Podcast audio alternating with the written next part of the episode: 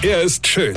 Er ist blond. Und er ist der erfolgreichste Comedian aus Rheinland-Pfalz. Ich werd der Pierpasmus. Exklusiv bei RPA1. Sven Hieronymus ist Rocker vom Hocker. Unser Nachbarsbanget, der ist Mitte in der Pubertät.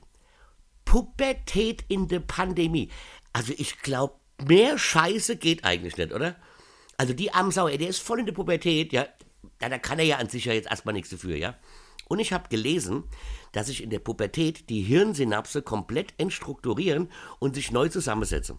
Also quasi wie so Lego-Auto, das nicht fährt, was man dann komplett auseinander nimmt und dann wieder neu zusammensetzt, damit es fährt. Versteht ihr? Also richtig fährt.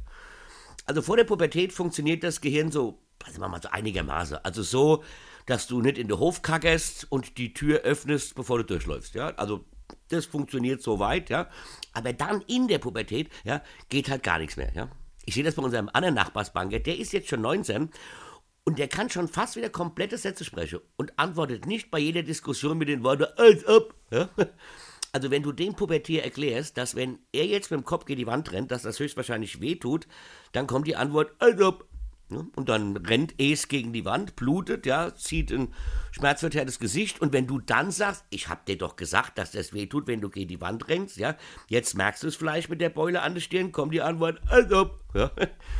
Also wenn der nicht demnächst mal aufhört, regelmäßig dieses als ob zu sagen, garantiere ich echt für nichts mehr, ja.